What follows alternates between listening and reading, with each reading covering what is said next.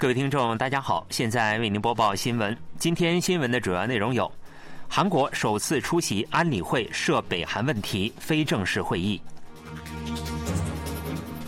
朝中社表示，北韩外务相崔善基结束对俄罗斯访问；美国官员表示，俄北合作大幅加剧北韩未来十年的威胁。以下请听详细内容。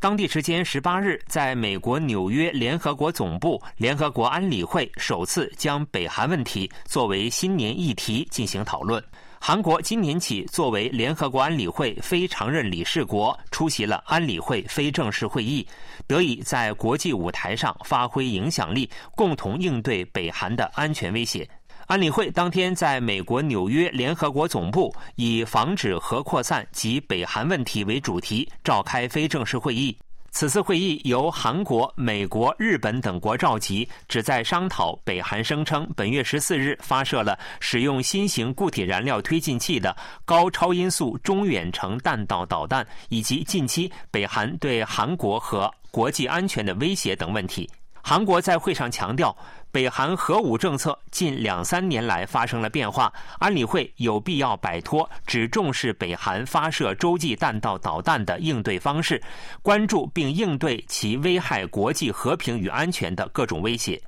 韩国常驻联合国代表黄俊菊会后接受记者采访时表示，当天的会议深入讨论了相关问题。黄俊菊认为有必要打破安理会对应对北韩问题的沉默。他说：“外交界普遍认为，鉴于常任理事国之间分歧深化和目前安理会的情况，安理会很难就北韩问题达成一致。”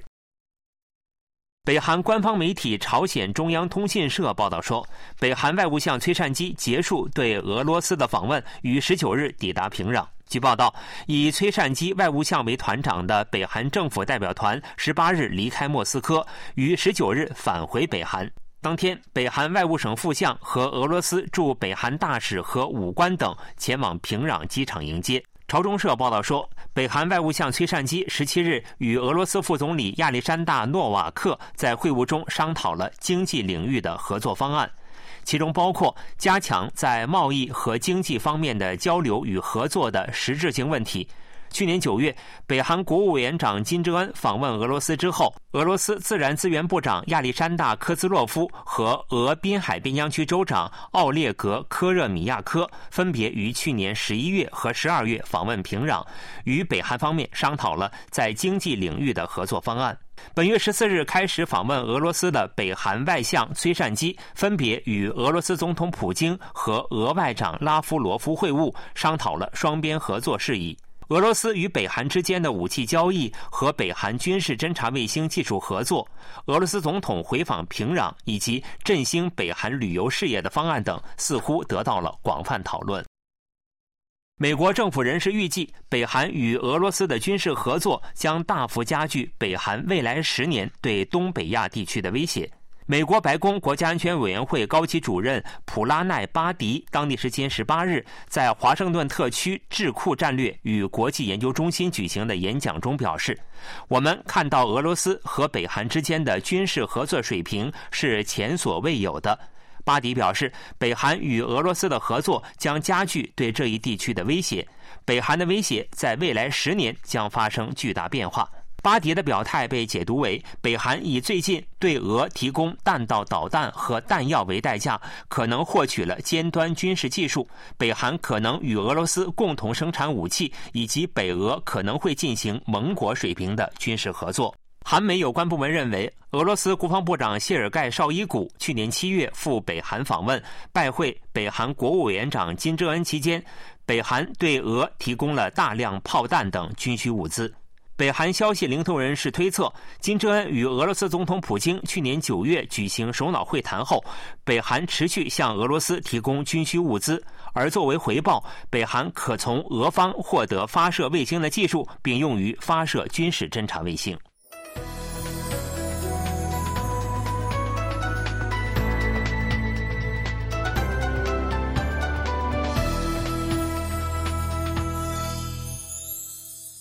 KBS World Radio，这里是韩国国际广播电台新闻节目，欢迎继续收听。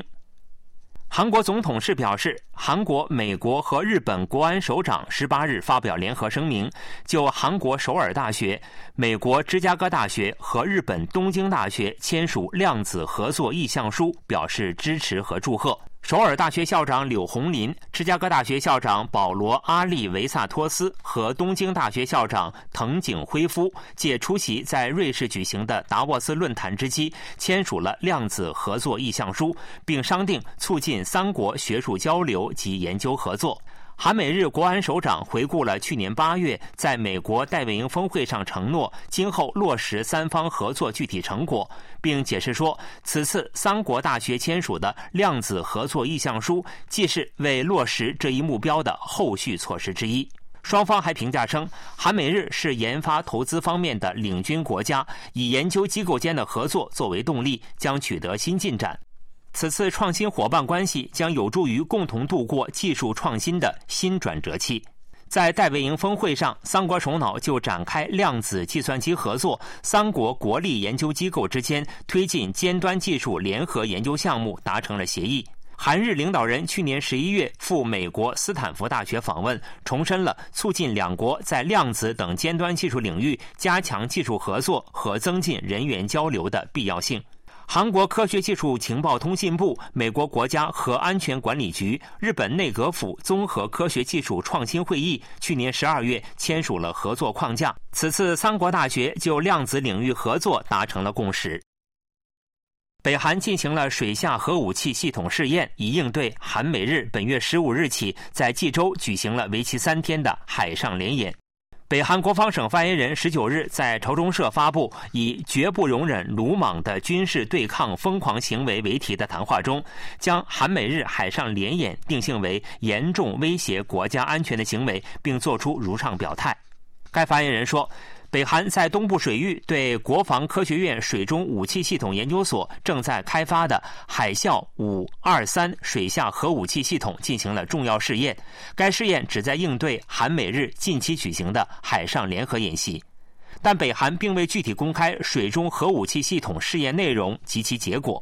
该发言人强调。我军已构筑完善的水中核武器应对态势，为反制美国及其同盟海军的军事敌对行为，海上和海底的应对行动将继续下去。韩美海军和日本海上自卫队十五日至十七日在济州公海实施了海上联演，以提高韩美日对北韩核岛威胁及水下威胁等的反制和应对能力。据俄罗斯卫星通讯社十九日报道，俄罗斯新任驻韩国大使格奥尔基·季诺维耶夫表示，如果韩国不越红线，韩俄两国就可以恢复合作关系。季诺维耶夫在接受俄罗斯媒体采访时做出了上述表态。报道说，所谓的红线是指韩国向乌克兰提供武器。季诺维约夫去年九月任职俄罗斯外务部第一亚洲局长时期，接受塔斯社记者采访时就曾警告说，如果韩国做出直接或间接向乌克兰提供武器和军事装备的仓促决定，韩俄两国关系将会破裂。俄罗斯新任驻韩国大使季诺维耶夫被认为是俄罗斯外交部的亚洲通，本月九日向韩国外交部递交了国书副本。今年，韩国将扩大招聘十六点五万名非专业就业签证入境的外籍劳工，规模创历史新高。韩国将从本月二十九日起接受外籍劳工雇佣许可申请。雇佣劳动部十九日表示，将从一月二十九日至二月八日，通过全国各地的雇佣劳动机构接受今年首轮新雇佣许可申请。雇佣人员总计三点五万人，较去年首轮申请时期增加百分之七十三点六。鉴于雇佣许可申请集中于年初，首轮招聘人数约占今年外籍劳工招聘人数的三成。从各行业招聘人数来看，制造业为两万三千二百三十二人，造船业为一千五百人，农畜产业为四千二百零九人，渔业为两千五百九十五人，建筑业为一千六百三十二人，服务业为一千两百九十七人。